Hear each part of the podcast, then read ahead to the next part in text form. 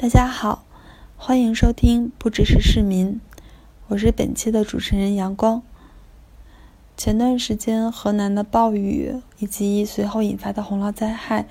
让我们都很揪心。嗯，于是我们就搜集整理了一下，啊，不同来网上的不同来源的一些资料，然后梳理成了一份暴雨及洪涝灾害自救指南。那本期的播客呢，分为两个部分。第一个部分，我们把呃自救的知识做了一些重点的提炼。第二个部分呢，呃，也是为了避免节目的枯燥，我又邀请了两位嘉宾蒙超和陈雪，我们三个分别从暴雨前的预警、如何准备应急包，然后在暴雨中，当你走在路上的时候，乘坐交通工具的时候，或者是驾驶在路上的时候，如何进行自救。居家如何进行自救，进行了非常详细的介绍，及在洪水做过后防疫要注意哪些事情，然后食品和饮用水有什么注意事项，也做了非常详细的介绍。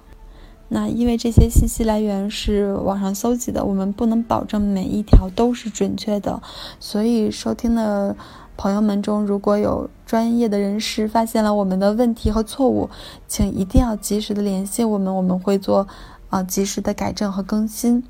那这期还有一个小小的抱歉，就是在整理的时候，因为我们发现字数很多，所以这整体来说我的语速是比较快的。如果没有听清的话呢，我们也会把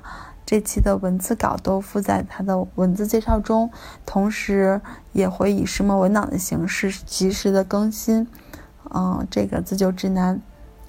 希望听到这期播客的朋友们。可以学到更多的自救知识，更好的照顾自己和自己的家人朋友们。嘉宾自我介绍一下吧。大家好，我是蒙超，毕业于佐治亚理工城乡规划专业，现在在一家交通咨询公司工作。大家好，我叫梁晨雪，毕业于圣路易斯华盛顿大学公共卫生专业，然后现在是在一个健康状况与评估的研究中心做统计分析相关的工作。那这次我们就根据洪水的不同阶段，讲一下它针对不同阶段的一个应对措措施。我们会根据洪水前、洪水中以及洪水后各自所采取的这种措施，然后跟大家分享一些这些的注意注意事项以及一些自救的知识。我们很多时候看到灾难的时候是一个比较呃严重的情况，那其实我们现在六到八月份进入到了一个汛期嘛，很多地区其实也会受到一些暴雨预报。那这个时候我们有在洪水前或者说有这样危机来临的时候，我们有什么可以做的呢？那就请蒙超来分享一下。嗯，其实洪水前的准备工作是很重要的一步。首先，我们知道一般情况下，南方地区在四月会进入一个汛期。那六月呢会进入一个主汛期，所以在这个期间一定要密切关注当地的天气变化和相关部门的预警，提前做好准备。通过像广播电视、手机以及社交媒体这些平台，去及时的关注当地天气的一个变化以及当地政府发布的预警，掌握最新的天气信息。那第二点呢，就是以家庭为单位去制定这样一个沟通计划。比如说，当灾害来临的时候，怎样去进行一个联络的这样的一个方式。尤其是在手机电量用光的情况下，去把那些重要的号码抄下来，放在自己的钱包里或者这些随身的物品里。在必要的时候可以去打通这样的一个电话。呃，此外呢，也可以和家人提前进行计划，比如说当灾害发生的时候去什么地方去碰头，当然是在走散的情况下。在制定这样的计划中，应该考虑到老人啊、儿童以及家中的宠物以及个人一些特殊的需求。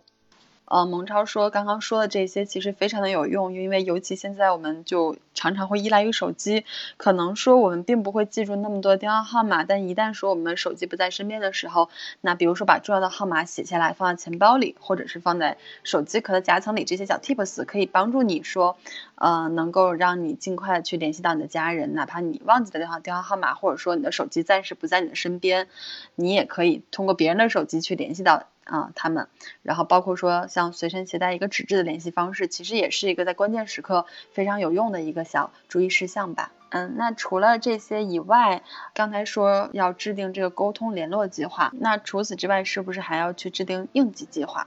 对，这一点也特别重要。最重要的一点就是了解自己居住环境周围的一个疏散路线以及应急的避难场所。如果知道自己所处的居住地处在一个洪水的淹没区，或者收到一个政府的强制疏散信号的时候，在条件稳定的情况下，尽量与家人和朋友待在一起就地避难。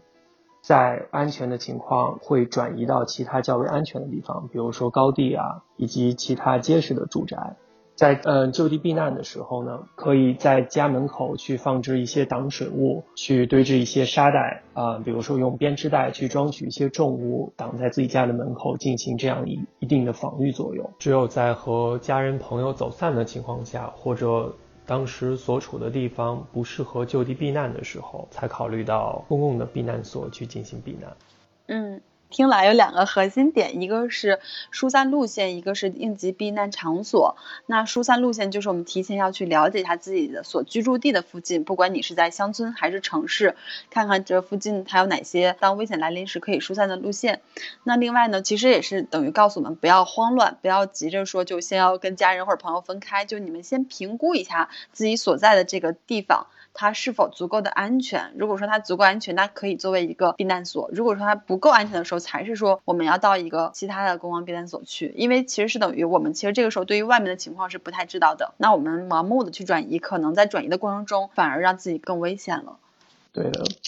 嗯，然后我看到就是这次其实网上很快就发出了就知乎帖，就是有一个叫暴雨自救指南，中间就有提到这个应急包。但是其实可能很多人对于应急包里到底该有什么，还是一个不太清楚的一一个状况。嗯，那蒙超可以给我们大家简单的介绍一下应急包里面是一个什么样的组成吗？嗯，通过一些有关机构的资料分享上面，最核心的部分当然就是我们的饮用水以及食物。保证自己在被困期间的一些营养摄入。那其他的用品包括像清洁用品、消毒用品、通讯设备，然后一些个人救援的物品，这些通通也要去考虑在内。嗯，此外一定不要忘记个人特殊需求的一些物品，这个根据家庭为单位，更了解自己的情况，去进行一个提前的准备。嗯，那除了这种应急包的准备之外，对于我们的住宅有什么样的准备工作呢？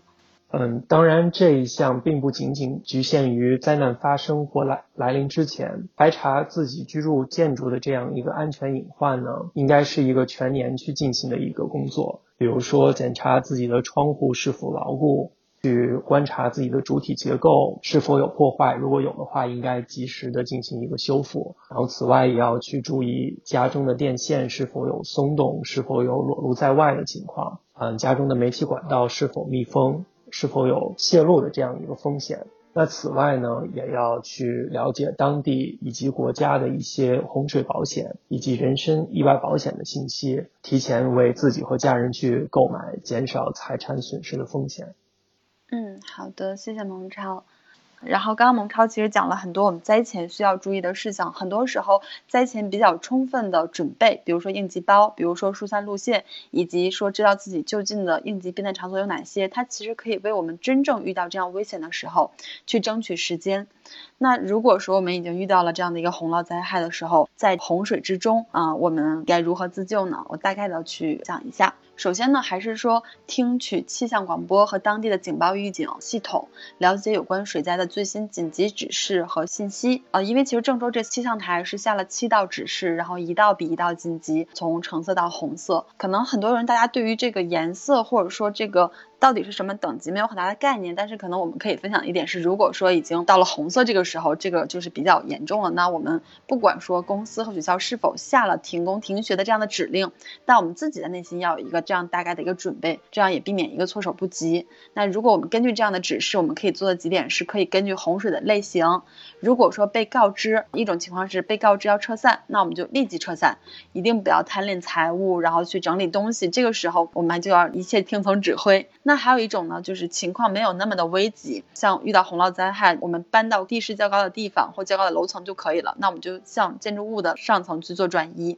那还有一种是留在原地，就是说本地的可能并没有受波及，或者说只是一些停水停电的这种情况，那还是就不要跑，因为我们不知道在我们这个，比如说你居住区的外面或者你单位的外面，这个水流是什么样的一个情况，可能会更危险。那留在原地的一个前提是你的原地是要安全稳固的一个高地。然后再一个呢，就是说如果你已经收到洪水预警了，那有几个是要做的，第一个是要立即寻找一个安全稳固的场所。第二个呢，就是不要在洪水中行走、游泳、开车、骑行，这些通通都不要。如果说我们在一个非洪涝区，就我们可能在一个相对安全的地区，但我们可能看到临近的地区，比如说可能就隔着一条马路，或者是就在我们的附近，已经有这个很湍急的水流在流的时候，就千万不要靠近。我们先保证自身的安全。然后这里其实有几个数据，也是想跟大家介绍一下的。仅仅十八厘米的一个湍急的水流，其实就可以把我们成年人击倒，因为它水流和我们静止的水面是不一样的，它是有它的速度和加速度的。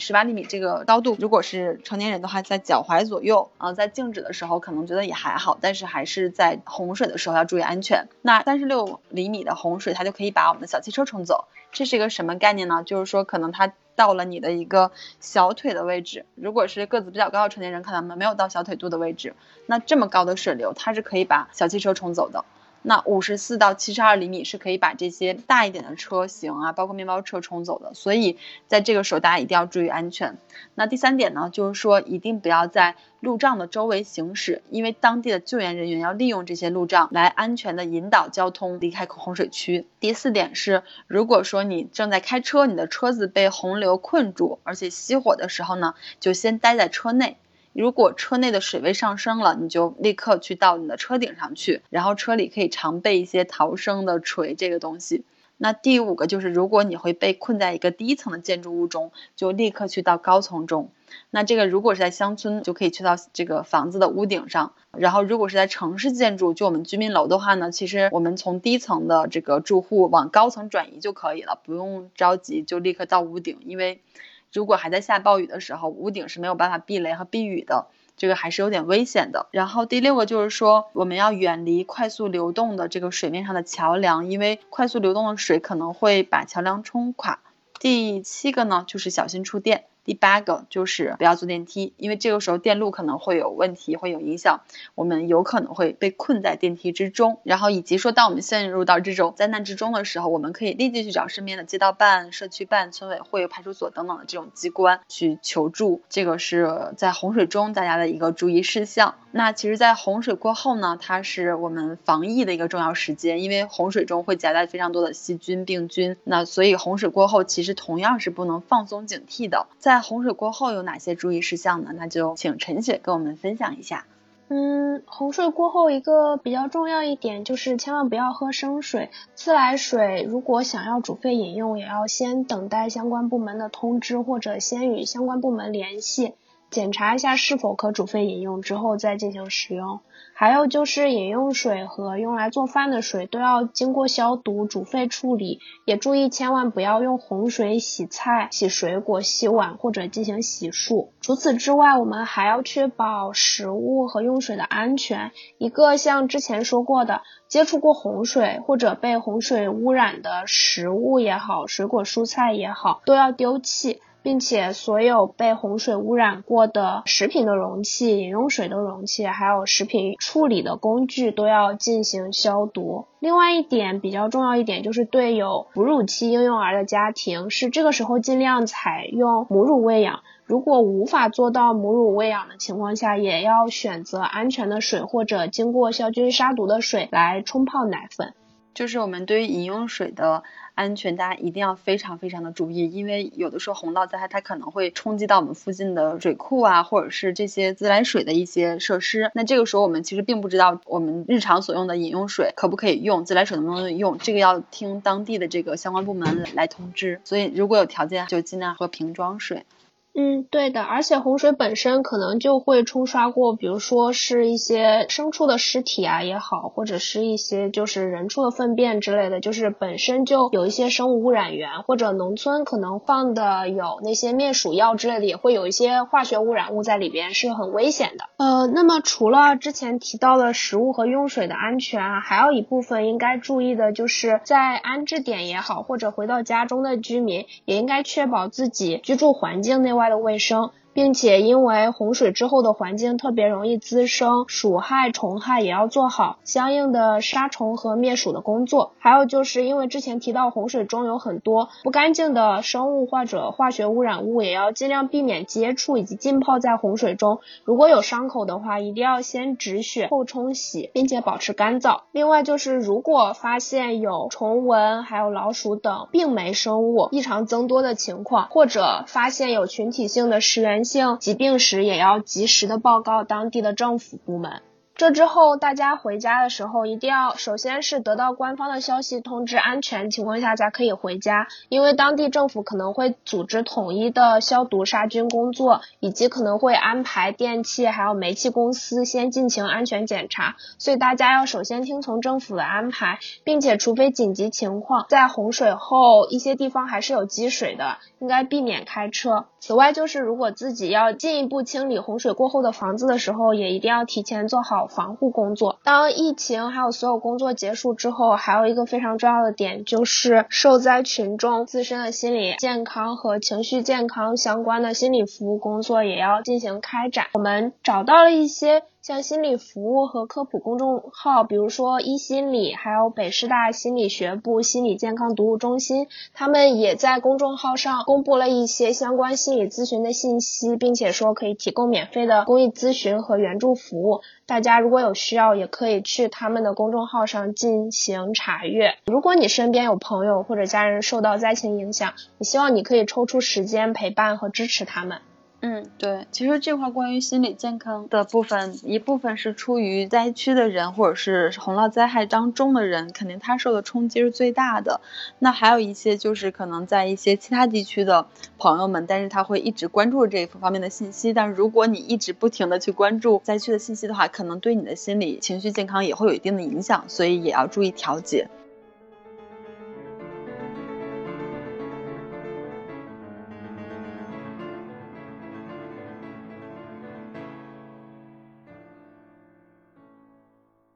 其实刚才我们是先把一些灾前、灾中和灾后这些注意事项和自救的知识做了一个比较重点的提炼。那接下来呢，我们还是根据洪水前、洪水中、洪水后的三个时期，把更多的一些细节的自救指南会展开的去讲一讲。那蒙超来讲一下洪水前的这部分的自救的知识吧。对，就像之前提到的，在洪水之前做的这些准备工作也是很重要的一部分。那如果能够提前做好充分的应对准备的话，就能够降低洪灾对我们造成的危险，同时也能更好的去应对灾难，更好的保护自己的生命以及财产的安全。这边是有六个大的部分去讲，在洪水前如何去更好的应对这次灾难。那第一点呢，就是制定一个详细并且充分的沟通联络计划，因为我们知道在灾难发生的时候，往往移动电话的信号可能会比较差，或者完全都没有网络信号。那这个时候就要提前去考虑到这方面的情况，如何去和家人以及朋友去进行沟通。在有网络的情况下，要提前去建立好家庭的群组，在灾难发生的第一时间去进行这样的一个沟通，联系自己的家人。此外呢，也是要提前去选定一个紧急的集合地点，在和家人朋友走散的时候呢，重新去团聚。另外，很重要的一点也是要去对自己的孩子去进行一些教育。比如说，要让孩子知道自己父母的全名、家庭住址，以便在走散的时候能够确认自己的身份，更好的和自己的家长去进行这样一个沟通。孩子也应该去了解一些基本的自救知识。那最后还有一点就是，我们要尽可能的去认识自己的邻居。最好的情况下，就是有一些关于灾害发生时候自救的这样一些沟通，在灾难发生的时候去更好的进行这样一个团队协作。其实这个我觉得不仅适合于洪水啊，它可能适合于各种各样的灾害或者是日常中的一些危机情况。首先是我们要熟记一下，就是家人的和重要身边重要他人的这样的一个电话，哪怕我们记两三个，这样我们即使自己手机不在身边，我们有记得自己可以去联系到谁，而以获取帮助。第二个就是说家里有小朋友的话。也为了他能够更好的就照顾自己和自救的话，让他知道一些父母的全名啊、家庭住址啊这种基础信息也是非常有必要的。然后以及说我们刚刚说建立群组或者说你的路线这些东西，就是在于当遇到这种突发情况的时候，大家就不慌不乱，因为你制定过计划，你按照这个计划去执行就可以了。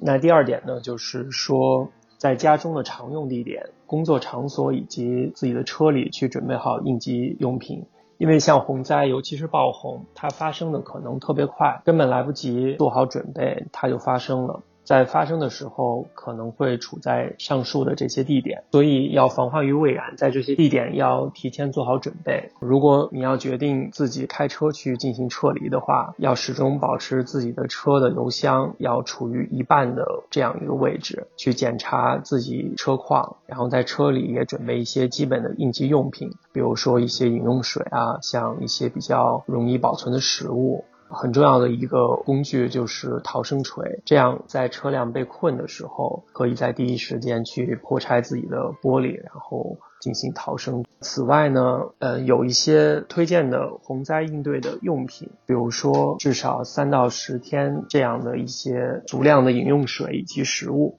啊，通讯设备包括自己的手机以及充电设备，额外的充电宝，提供额外的电池电量。包括像手摇的收音机，这样在没有电的情况下，也可以保持与外界的一些沟通，及时了解到外界发布的一些信息。对于消毒用品以及医疗用品的话，常见的有酒精啊、消毒湿巾，以及一些常备的药品、处方药，还有像碘酒、二氧化氯这样的消毒用品。对于救援以及逃生设备呢，去提前准备一些像打火机。手电筒可以去发声的一些东西，比如说像哨子啊，然后一些可以闪光的这样的一些设备，可以让救援人员第一时间发现自己。此外，个人的一些特殊需求要考虑，像老人啊、儿童以及宠物的这些东西，包括自身的，比如说像有哮喘这样的情况，要提前去准备好相关的药品。呃，还有一点就是在灾难发生的时候。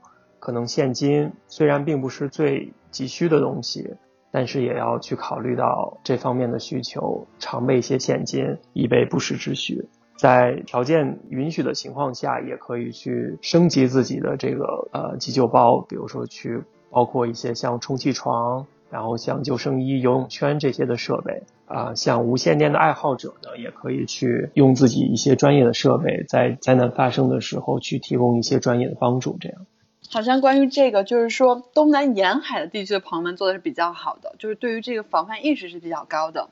人的重要文件呢，要提前去进行一个保存的工作，可以把重要的文件放在防水或者防火的这样一个袋子或者盒子里边。有一个很有趣的一个小的建议，就是可以把这些文件保存在自己的自己家的冰箱里边。此外，对于电子的一些信息呢，要提前做好备份工作。必要的时候可以使用云服务存储服务。在用电安全的情况下，在灾害来临之前，应该拔掉家中的主要的电器的电源，去减少触电的风险啊，或者将一些小型的可以移动的电器放到一个较高的位置，以防过水。嗯，其实刚刚蒙超说的这个特别的有用，因为其实，嗯，当这个出来的时候，我们看到有我们在包括整理资料过程中，我看到非常多版本的应急包到底有什么，包括国内的，也包括国外的。然后我们也整个做了一遍梳理，就是说它到底应大概是有哪些物品。然后其实当时我自己在梳理这个资料的时候，我也是不知道这个所谓的应对的一个应急包里应该有什么，或者是包括哪一些。所以我们其实觉得这个部分还是大家可以记一记的。然后呃也不用担心，我们除了播客以外，我们会把这些的文字内容会更新到我们的介绍中，然后相应的指南呢也会有一个途径可以发送给大家。所以如果播客中没有记得那么清楚，那可以回头看我们的文稿。然后其实它大概来说呢，就是这么几个部分，一个是我们日常的食物和饮用水，这个要准备，这个其实大家一般也都会有这个意识。第二就是通讯设备，就是手机充电器，这大家其实一般也会有这个意识，但可能除此补充的就是收收音机可以带一下，这个万一你的手机没有电的话，它可能这个收音机是你能够获取信息的一个非常有用的一个渠道。然后除此之外就是消毒用品和医疗，这个也比较大家也比较清楚了。在其他的话，手电筒、哨子、绳索、打火机，这个可能是我们平常不太会用的东西，但它会非常的在救援中很有用。那可以把它作为一个日常的一个储备，就放在一起这个样子。然后突出去就包括像女生的生理期用品啊，然后像一些其他的就是补充是身份证、现金。其实郑郑州这次出现了说城市断水断电，那你没有办法用支付宝支支付，也没有办法用微信支付的时候。又需要支付怎么办？这个时候现金其实就会派上用场，所以这这么几个大类吧，就大家可以根据自己的情况，然后酌情去准备。然后我们也查到资料说，每个人呃食物的量是三天，这个也可以根据自己家的家庭的情况。然后水呢，我们看到一个大约的标准是说，每人每天三升的饮用水。如果说以一个瓶装水五呃五百毫升计量的话，那就是六瓶左右。嗯，然后包括一些重要文件的保护，这些其实都是还是非常有用的一些提示。其实除了我们这些所应急包的准备来说，在洪涝发生的这个呃汛期，去及时的关注天气，也是一个非常。有效和尽快能知道这个险情的一准备吧。那在这个部分，那个孟超可以跟我们大家分享一下是如何获取到这些信息的。嗯，对的，就像阳光说的，及时的了解本地的天气信息也是一个很重要的部分。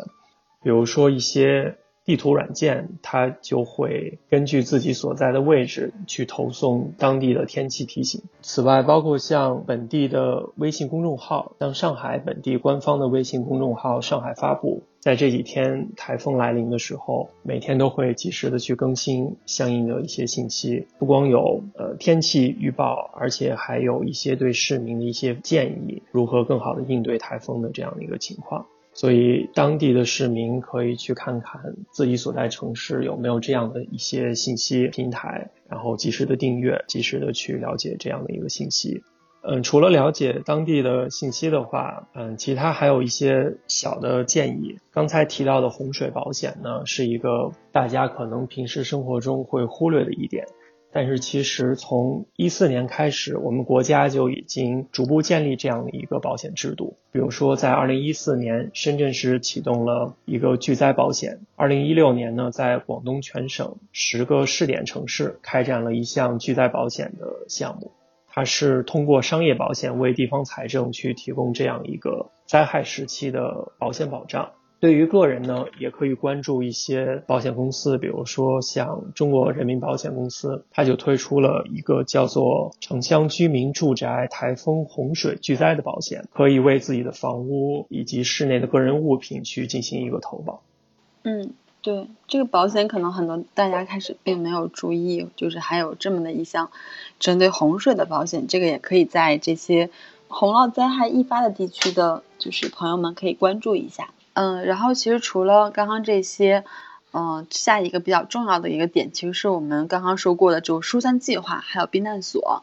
那我们都听过说有公共避难所，但是说什么才是公共避难所，或者哪些才是呢？这个其实我们在查看资料中，它是这样定义的，是说一般呢，这个公共避难所会选在既有宽阔的空间，同时又能方便集合周围人群的地方，比如说像公园、绿地。广场、体育场、学校操场和停车场，他们其实都可以作为公共的避难所。那市民是如何能找到公共避难所呢？就蒙蒙超可以帮我们说一下吗？嗯，一般像城市的当地的政府相关部门的网站都会有类似的信息。嗯，所以在日常生活中要提前做好准备，去找一找这方面的资料。一般的话，应急场所它的那个应急标志会是一个奔跑的小人。然后旁边会用中英文去提示最近的应急场所在哪边，以及如何去通过疏散线路去到达这些场所。比如说像北京市，它的网站就叫做北京市应急避难场所网站，这上面包括了所有的避难场所的信息以及相应的疏散路线。呃，但我发现，在前两天我在查的地图的时候，发现去去输入“应急避难”四个字，然后它就会显示离你最近的，可能就是两到三公里的应急避难场所，然后你其实可以去选择。那我们不知道其他城市是一个什么样的状况，但是听到这期播客的朋友们可以搜索看一看，了解一下自己身边的这些公共避难所。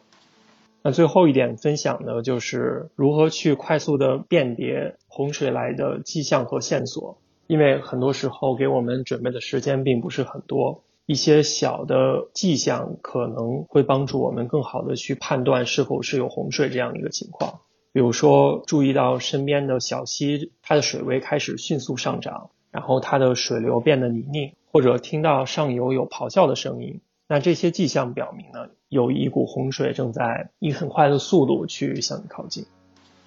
那我们其实，在整理指南的时候，发现很多知识其实我们自己原来也不知道。当洪涝来临的时候呢，政府救援，包括像民间自助，他们都会有非常快的一个反馈速度，并且发挥作用。但是同时，多掌握一些自救的知识，其实也能更好的保护自己以及我们的家人。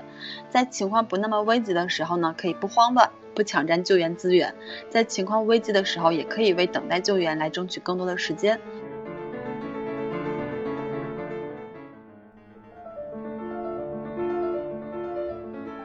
那洪水中如何自救，其实也是我们这期播客的一个比较重点的部分。我们会分为室外空间和居家自救两个部分来讲一讲。那在洪水中呢，我们有其实有几个大的部分要注意。第一个是要寻找稳固的高地。这里面有个关键词，两个关键词，一个是稳固，一个是高。这个地方就可以找一些地势较高的广场，还有坚固的多层高层公共建筑，二楼以上区域一定要高于水面啊。这个根据我们水面的高度来判断。先找到了一个安全的地方。第二点就是避免进入危险区域。那什么是危险区域呢？我们可以看一下。对于城市区域来说呢，我们首先要远离城市的低洼地区，比如说像下凹式的立交桥，然后地铁啊这些的。那第二个呢，就是避免进入建筑物的地下部分，这个很好理解，就其实我们都会大概知道建筑物的地下部分有哪一些，比如说地下商场、车库、地下的涵洞、过街隧道、在建的地下室、在建工地等等。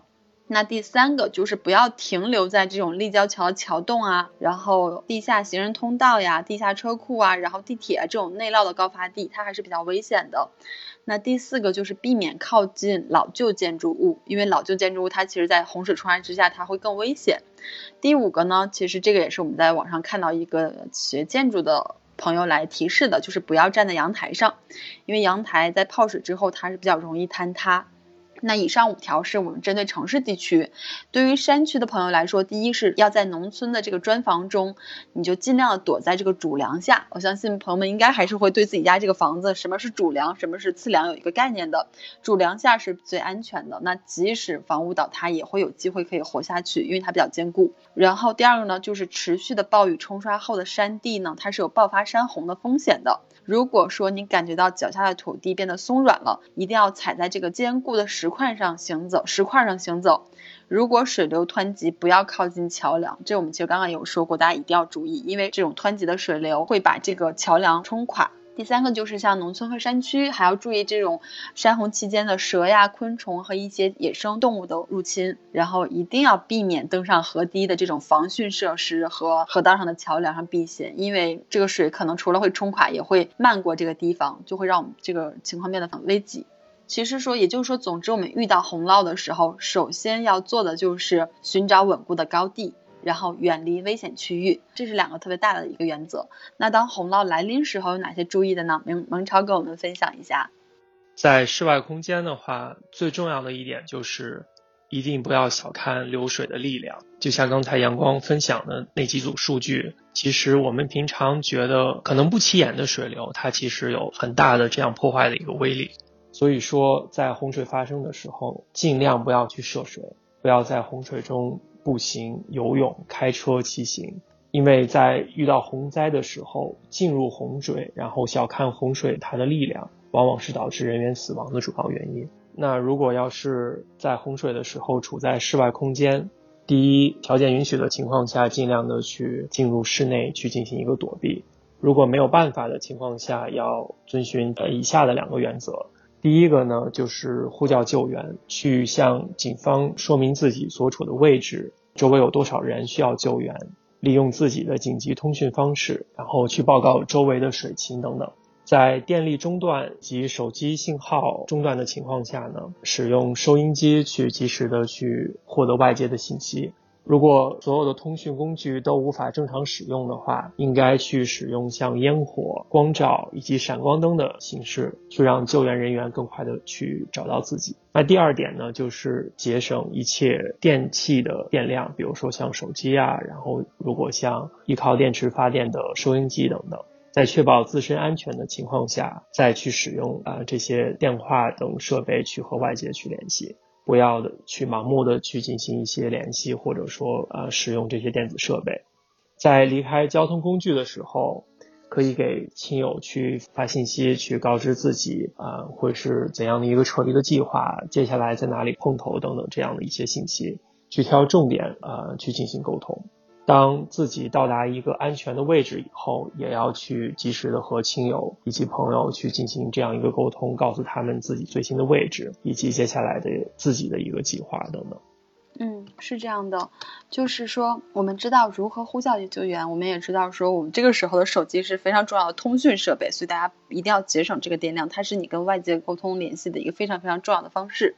那如果说在一个断水断电的情况下，其实手机它还可以拨打应急电话，还可以去发送信息，就是这些比较原始的功能，大家也不要忘记。然后另外是说，尽量的话是集体撤离。因为人多更容易获救。那但是如果在洪涝来临时候正走在路上，这个该怎么办呢？我们就接下来来介绍一下一个关于行人如何避险。首先大原则还是说洪水来临的时候，我们其实一般来说，刚才我们不说要关注天气预报嘛？如果这个预警已经非常多了的时候，是非必要，我们还是就不出门，或者说不要步行出门。如果已经出门了，就是不要在积水路段行走，尽量走这种安全的地段，然后不要靠近有漩涡的地方，因为有漩涡的地方它是比较危险的。然后同时也是防止你跌入到水井啊、地坑啊这些过程中来。而且呢，也不要低估洪水上涨的速度，水流会让原来的这个井盖啊，然后雨水篦子离位，那脚下的危险真的是重重的。然后在沿海的朋友们，就这个时候千万不要在海岸边或者河边步行，一定要远离这些地方、这些区域。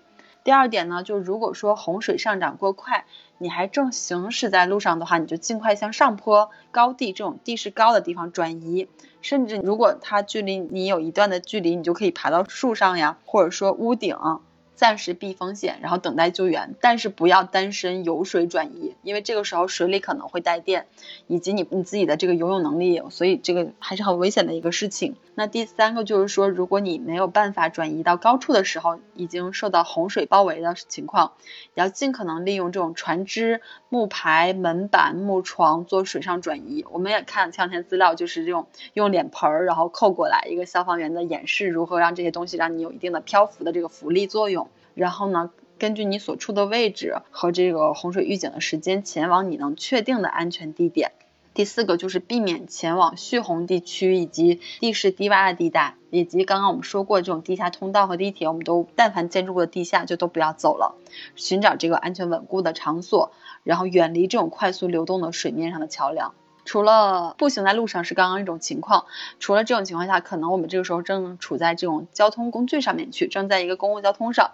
那这时候怎么办？其实还是说尽快的离开公共交通设施，因为在这种暴雨来临的时候，洪涝灾害的时候，公交车、然后出租车和高铁都有可能中断，尤其是这种地下停运的地铁啊、低洼地带的公交车，其实都非常的危险。离开交通工具，找到安全的位置。然后第二个呢，就是说在离开交通工具的时候，也最好保持一个集体行动，然后保证无人掉队。这个时候，因为集体行动，大家一个是可以互相协助，嗯，另外一个是可以共同使用这样的一个电源呀或者通信设备，能保证大家在这种恶劣的环境下坚持的更久，然后也能为救援争取更多的时间。那其实除了行人，然后乘坐公共交通人，其实也有很多人他是驾驶在路上的。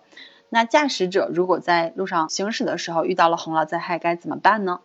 对，可能很多人觉得说，在洪水来袭，我开着车，呃，有遮挡，而且能够进行快速的移动，所以往往会选择开车去呃出行。但是重要的事情一定要说三遍：不要开车，不要开车，不要开车，因为开车在洪灾的时候并不能让你得到更多的保护。大家千万不要去网上看，最近像郑州有一个特斯拉开启潜艇模式，好像看起来是很安全，但其实，在开车的时候很容易在洪水中熄火，然后被困在洪水中。那在这个时候，切勿慌乱，在水位没有快速上涨的情况下呢，待在车里等待救援是一个比较保险安全的措施。但是如果发现自己困在水中，然后水位在迅速上涨的时候，第一时间要使用车内提前准备的逃生锤去击碎玻璃，然后爬到车顶去等待救援这样一个情况，也不要去冒险的去进行涉水，这样也是很危险的。嗯，对于如何逃离被淹车辆呢？这边有一些细节。那第一步就是要解开安全带，如果没有办法的话，用锐物去把它去割开。下一步就是打开车辆的侧窗，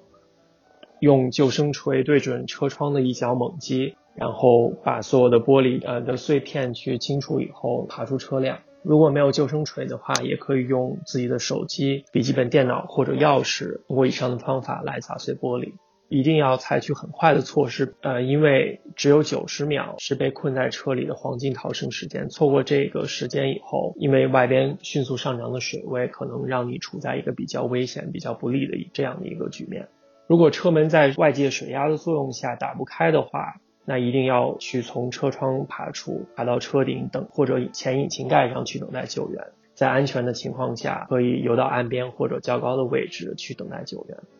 嗯，对。就是可能有人会觉得哦，我在车里面我是比较安全的，其实不是这样的。所以我们其实刚才也说过，你是驾驶者的话，应该如何避险，包括也不要有这种说，呃，有在车中等待救援的这种侥幸心理。如果说你的情况比较危急了，那第一时间就是你逃离开你的车，然后不管你是到车顶上，还是你立刻去步行到一个安全的地方，这样反而是比你坐在车里面要安全的多的方式。所以这个就大家一定要有这样的一个意识。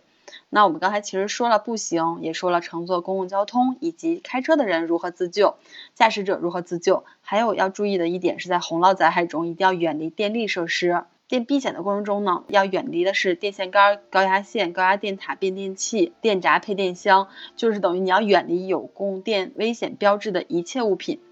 然后呢，如果你发现附近的这种高压线塔倾倒或者电线低垂，要立刻的远离和避免触电。第二个呢，就是在你无法确保身体和手干燥的情况下，不要触碰插座、开关这种带电设备。如果说你手是干的，但是你站在水中，也不可以触碰这些电力设施。所以这个大家一定要注意一点。那第三个就是你要避免站在露天的高处，这个是因为避免雷击。我们刚刚说到不要去呃楼房的话，不要上到屋顶，也是因为要避免雷击的这个情况。第四个就是不要坐电梯，你要去走楼梯，因为有可能你的电路会有问题。另外就是说我们要及时的断电，如果是在家中的时候，然后如果果电线落到的话，不要惊慌奔跑。那当我们在这种尽量还是说去避开积水路面，如果实在避不开的时候，我们如果我们看到了高压电线这种疑似有电的装备怎么办？也不要慌，最好是单腿跳或者是双腿并拢跳，保持平衡，就这样跳着远离电线。那这个为什么是这样呢？是因为跨步电压它是指你前后脚离落地电线距离不同，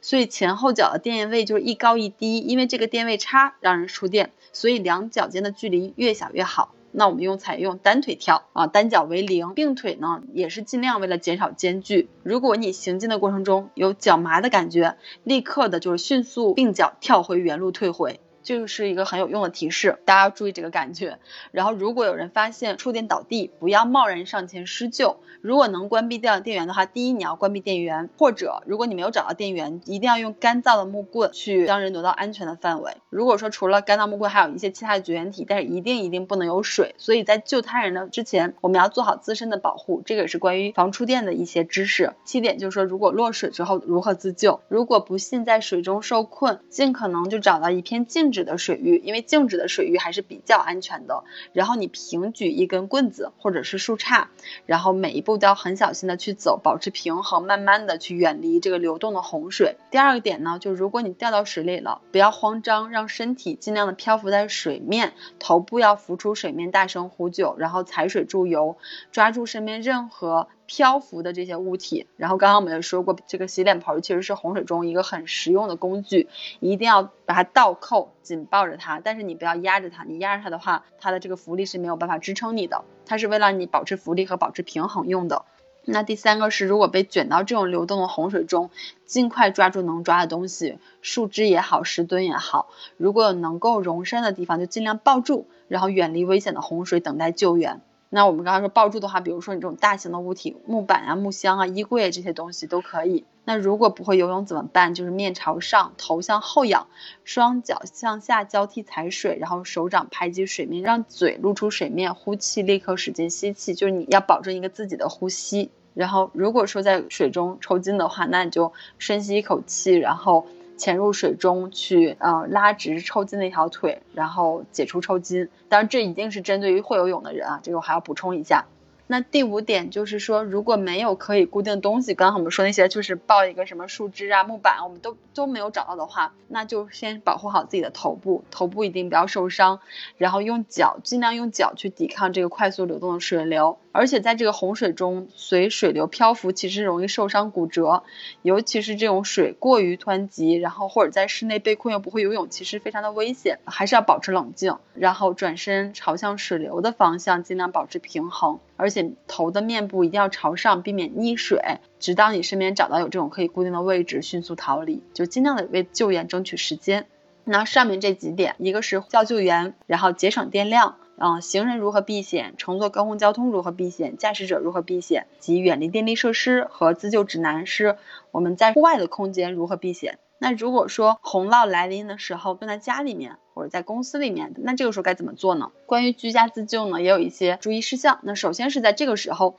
不要喝生水，因为这个时候的饮用水也是一个我们不确定是否能够饮用的情况下，那我们就还是尽量能用瓶装水就用瓶装水，如果不能，也还是一定要消毒和煮沸。然后不要用任何你接触到的这个洪水洗菜、洗水果和洗漱和洗碗，这个是一定要注意的。那除此之外，第一点就是当你困于家中，积极和你的居委会取得联系，或者和这种楼长、单元长取得联系，这样可以快速的组建一个居民自救的团队，然后你们就可以分别负责救援呀、维修啊，然后维持秩序、卫生、救助的这些活动。在这种灾难来临的时候，居委会其实是基层的离你最近的一个机构了，大家利用好这样的一个机构。那第二点呢，就是说在地势低洼的这种居民住宅区，我们可以因地制宜的就砌围墙，或者在门口放置挡水板，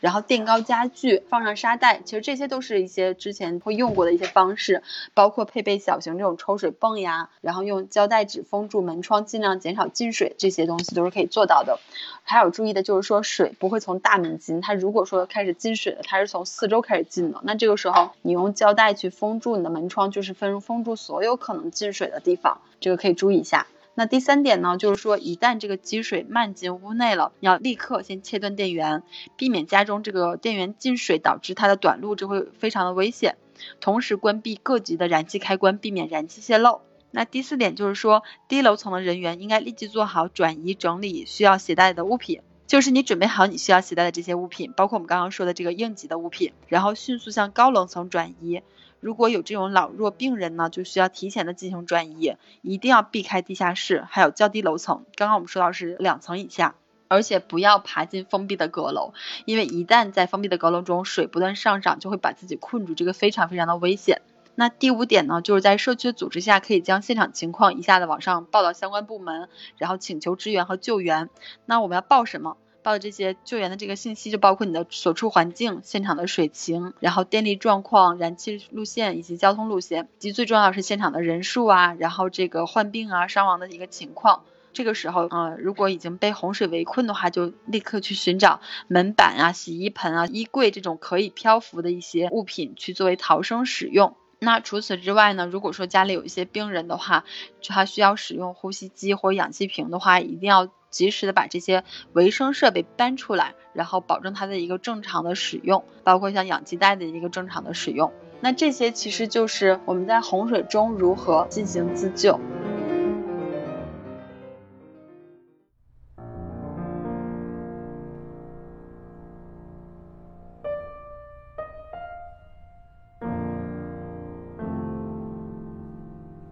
那其实洪水过后是防疫的重要时期，在这种应急避难所和安置区，包括返回家中又有哪些注意的事项呢？就请陈雪跟我们分享一下。好的，首先要提示一点，就是可能在大家疏散或者是撤离的过程中，呃，没有办法保持社交距离等等，原本我们要作为新冠疫情防护的措施，但是还是提醒大家尽量要戴好口罩，尽可能的做好防护。保护自己和他人的安全。但是还有一点需要提醒是，如果是对于两岁以下的儿童，或者是呼吸出现困难的人，以及无法自主摘除口罩的人，为了他们自身的生命安全，建议尽量不要佩戴口罩。除了日常的新冠疫情的防护，其实不论是在安置区还是在应急避难所。甚至是回到家中，洪灾可能对于受灾群众很大的影响，便是和食品以及用水安全相关的一些措施。首先呢，是关于用水安全，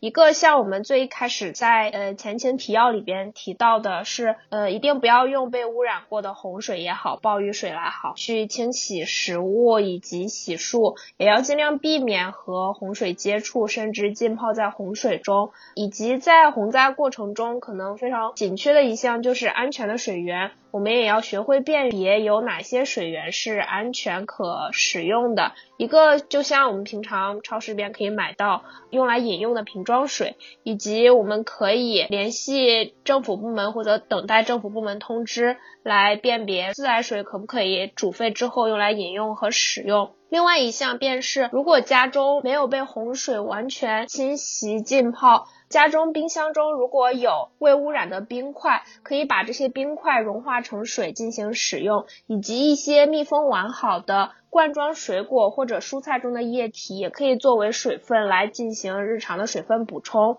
除此之外，如果临近河流、临近湖泊以及还有池塘一些地方，以及露水和井水，在这种情况下是否可以煮沸杀菌后饮用，要听从当地部门的一些指示。还有点需要提醒是，如果附近有不足十五米的人工挖掘水井，还有其他的一些不足十五米的其他用途的井，可能在洪水期间会更易受到污染。所以，即使表面看起来没有任何损坏，也尽量不要随意取用。那如果我们身边没有可以直接饮用的水源，我们还可以对水进行一一定的消毒处理，让它达到可以饮用的标准。但是有一点需要提醒的是，如果水源受到化学品的污染，像是灭鼠药或者是农药，即使简单的消毒处理手段，可能也没有办法让它变得安全可以饮用。简单的消毒处理手段只是针对于没有被洪水和暴雨水污染。但是也可以经过一些处理，达到可以直接饮用等级的水。具体的消毒处理措施，因为节目的限制，我们在这里就不提到了。但是我们会附在我们的播客文稿后边，大家如果有需要，可以自己去查阅。除了用水安全以外，比较重要另外一点就是食物的安全。就像最一开始提到的一样，不要食用已经接触过洪水和暴雨水的食物，即使它们看上去正常、闻起来正常、尝起来也正常，也一定要丢弃。另外一点就是在洪水期间，很多食物由于环境的变化可能会容易腐坏，我们也要注意查看食物的品质是否还完好，以及如果食物有过期，也要及时丢掉。除此以外，如果是应当冷藏保存的食物，因为洪水期间可能会断水断电，可能也没有办法被保持完好，这种情况下尽量也要扔掉。还有一点就是，有时候那些被洪水浸泡过的禽畜尸体，可能有时候大家会觉得很可惜，但是这种已经被洪水污染过的动物的尸体也好，还有瓜果蔬菜也好，都不要吃，要丢弃，因为它们上边可能含有很多的致病菌，如果食用可能会引起肠道传染性疾病，甚至发展成疫情。所以这些生病的禽畜都应被杀死，以及被浸泡的禽畜的尸体，呃，应该被统一消毒，然后掩埋处理。还有我们最开始也提到过，家中有婴儿的家庭，在洪灾期间建议母乳喂养。如果没有条件进行母乳喂养的话，首先推荐液态婴儿奶或者用瓶装水冲泡的奶粉。如果没有瓶装水，应该咨询当地政府了解自来水煮沸是否可饮用，再决定是否使用自来水煮沸后进行奶粉的冲泡。如果上述的条件都没有办法达到的话，再决定使用消毒处理过的水来冲泡奶粉。另外还有一点要注意的是，平常可能家庭里边会有用来消毒奶嘴。奶瓶还有安抚奶嘴的一些设备，但是如果这些用具被洪水浸泡和污染过，日常的消毒手段可能没有办法保证这些用具可以被完全消毒，所以我们建议所有接触过洪水的婴儿奶嘴、安抚奶嘴还有奶瓶都应尽量丢弃。嗯，其实，在这个里面，陈雪特别强调的一点就是关于食物和饮用水的安全。因为这个时候，如果说洪水中它会有涉及把一些这种自来水厂或者是这样的一个设备，就是受到波及的话，其实这个饮用水的安全会成为一个非常大的隐患。那是否可以饮用你的饮用水，这个一定要看你当地的有关部门、政府部门它的一个通知来确认它是否可以饮用。就我们自己其实是无法判断这件事情的。那同样的，煮沸它可以。消灭一定的细菌和病毒，但不是全部，所以是能否饮用这个不要进行自行判断，这个一定要听有关部门的。然后如果能用瓶装水，我们建议都是用瓶装水，这个是非常重要的一点。对的，因为有关部门它在饮用水及自来水的级别之前是会在实验室里边进行检测的，我们自己家中可能没有相应的检测设备，也没有办法确切的知道到底我们的饮用水，呃，饮用水也好，自来水也好。在洪灾之后是否还是安全的？所以还是要听从关部门的指示。包括我们刚才说过，像二氧化钠或者说漂白粉这样的一些处理方式，或者我们在文本中写到这些的净化只是日常净化。但是当我们遇到洪涝灾害的时候，我们要记得这叫特殊情况。所以我们平常消毒之后，日常中觉得可以用的话，在这种情况下就通通不要作为标准，不要进行擅自的一个判断和处理。因为其实洪水之后的疫情传染，很多时候，呃，就是因为我们日常饮用水和食品的部分容易造成一些疫情的发生，所以这个是一个千万要防范的一点。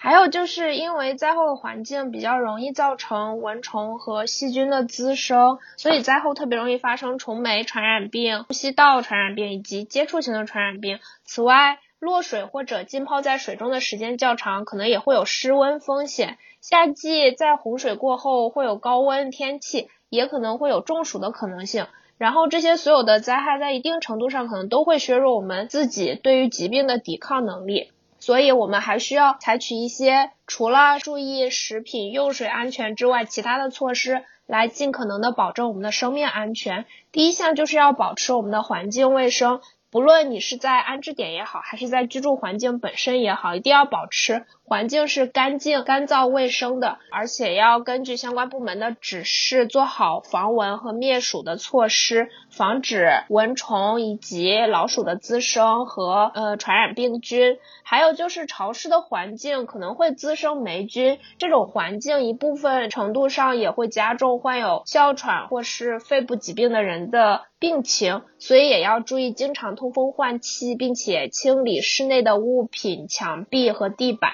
除此之外，因为灾后环境本身就会造成各种资源的匮乏，所以要采取额外的措施来保护我们的呃生活饮用水以及生活用水的安全。所以建议大家到时候要根据指示去指定的地点去堆放生活垃圾，倾倒生活污水、大小便，因为这不仅是为了环境卫生，也是防止居住环境的地表水被二次污染。除了这一项之外，在洪水期间，可能一不小心就会被各种残渣、玻璃碎片划伤到身体。然后，因为洪水中的污染物很有可能会感染伤口，所以我们建议对于任何伤口都要尽快处理，防止其恶化。伤口要先做到止血，然后冲洗。冲洗的时候要用洁净的水以及相应的试剂，比如说医用的无菌生理盐水、饮用水，或者是煮沸过的干净的水，或者是经过消毒过后的水。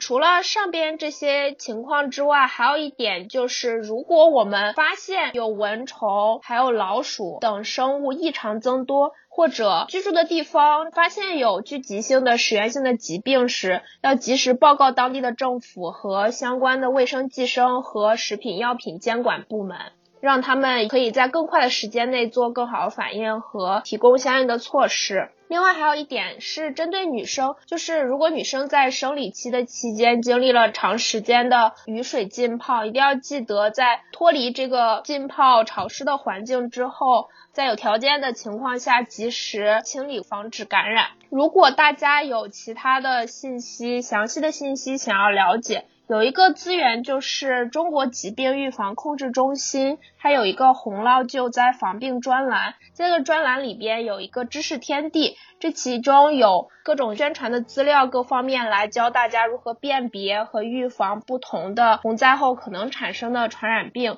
但是还是要提醒大家，如果有任何个人无法处理的情况，也请第一时间拨打幺二零或者联系救援团队中有经验的专业医护人员进行救治。然后洪灾终于过去之后，我们撤离和疏散的群众回到家中，也还有几点关于自身安全的事情是要注意的。一个是洪灾之后，一般政府或相关部门会先进进行消毒和杀菌工作，并且应该也会安排像电力公司还有燃气公司对居民家中进行安全检查。所以我们最好是。听从相关部门的安排，等待他们完成了这些安全工作之后，我们再回家。另外就是，即使已经有这些检查进行过了，但是回家之后也不要急着打开使用已经被水浸泡过的电器，要确保它们干燥后再使用。即如果使用过程中闻到了绝缘层发出一股怪味，比如说烧焦的气味，或者你看到了电器上有那种损坏的电线，或者家中有损坏的电线，就请立即关闭电源或者关闭电闸，然后联系当地的电力公司寻求帮助。回家过后，很多人肯定还要进行二次的清洗工作。这里也要提醒大家，一定要做好防护，穿好防护服。如果没有防防护服，也一定要尽量穿长袖的衬衫、长裤，戴上工作手套，并且换上结实的厚底鞋。有条件的话，尽量在这个时候也要戴好护目镜，戴好 N95 的面罩。呃，并且一定要小心洪水之后可能。会有一些危险的动物被冲到家中，比如说像蛇、老鼠之类的。另外就是洪水可能会破坏屋中的燃气管道，所以可能会让屋中有燃气泄漏的风险。燃气的味道一般来说，大家就是闻到燃气是那种有一股臭鸡蛋味。如果回到家中闻到有隐约的臭鸡蛋味，一定不要使用明火，比如不要在家里边点烟。不要在家里边点蜡烛，这些都不可以，一定要通知专业人员，然后等待燃气公司的专业人员进来检查后，确保没有问题了，再进行生火做饭和其他的呃生活必须的操作。还有一点就是，如果是家中或者自己所在的地方可能还没有完全通电，这种时候可能有一些人会选择使用发电机。使用室外使用的发电机，像那种柴油发电机的时候，要尽量。保证这个发电机放在远离窗户的地方，以免它的烟雾进入室内造成一氧化碳中毒。另外，大家一定要注意正确使用发电机，因为不正确使用可能会将电力反向连入电力公司的线路，从而有触电的风险。说到触电风险这点，还有一个就是，即使在洪水退后，积水处可能还是会有触电风险的，一定要尽量避免出门或者尽量踩到积水中。但是如果一定要有出门的必要，也尽量要穿上雨靴，减少触电的风险。最后一点是灾后的心理重建相关，灾后心理重建也是非常重要的工作。像我们最开始提到，目前我们看到的是有一些心理服务和科普的公众号，他们都提供了一些相应的公益援助计划以及免费咨询活动。像是一心理他们的公众号提出有针对这次暴雨的公益援助计划，还有北师大心理学部心理健康服务中心也提出可以为受灾的人提供免费的心理咨询，大家也可以去查询对应的公众号，了解更多的信息。还有，如果你有认识的朋友、家人受到洪灾的危险，我们可以抽时间陪伴他们，为他们提供帮助。但是也不要强迫他们谈论经历，因为这对于他们自己来说，可能也会是一次二次受伤的过程。我们就是陪伴，然后提供支持，然后做一些力可能及的事情。还有就是，如果大家还想要进行帮助，也可以对一些需要帮助的大型的救援组织提供是资金的支持，或是帮忙传递相应的信息。其实刚刚在灾后的时候，有几种情况是可能会在应急的避难所，或者是在应急的安置区，以及返回家中需要做什么，然后有哪些注意事项。然后我刚刚程雪其实讲的非常的细致了，希望大家真的可以学到和记下。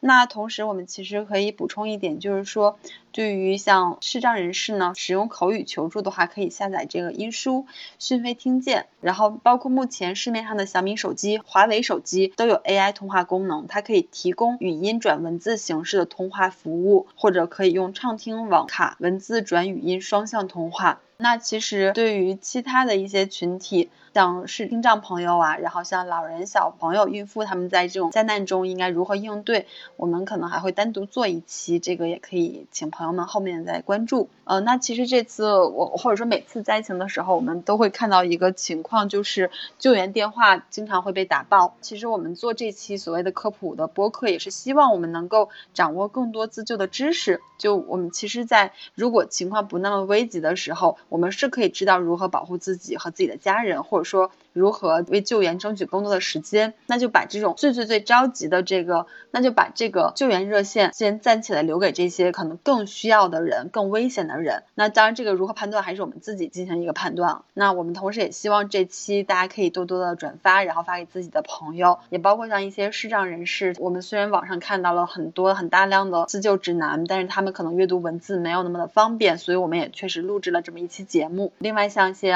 老人呀、小朋友啊，他们可能阅读的能力没有那么的好的话，也可以转给他们来听。所以，希望能够传播给更多的人。那这期我们在前面做调研和梳理的时候，也整理了非常非常多的一些版本。当然，不保证我们所有的信息都是准确的。如果说大家听到我们的信息哪里有问题，请一定要立即告诉我们，联系我们，然后我们会做一个更新。那后面我们这期的文字版本，我们会做一个石墨的文档，也会随时去更新更全面和更准确的一个信息。也可以在在下面留言向我们索取。谢谢大家收听这期节目，然后希望我们可以学到更多的自救知识，让自己和自己的家人朋友们都可以远离灾害，更加的安全。前几天看到一条新闻，就是河南暴雨导致部分列车停运，所以在火车站的这个候车大厅就滞留了非常多的旅客，那中间也包括一些音乐学院的学生，嗯，他们就自发的在大厅为这些旅客们演奏起了音乐。看到视频的时候，我觉得非常的感动，就是在那样的一个时刻，音乐它所传递出来的力量是一种无法用语言。所表达的力量，那我们可以一起来听一下这首音乐。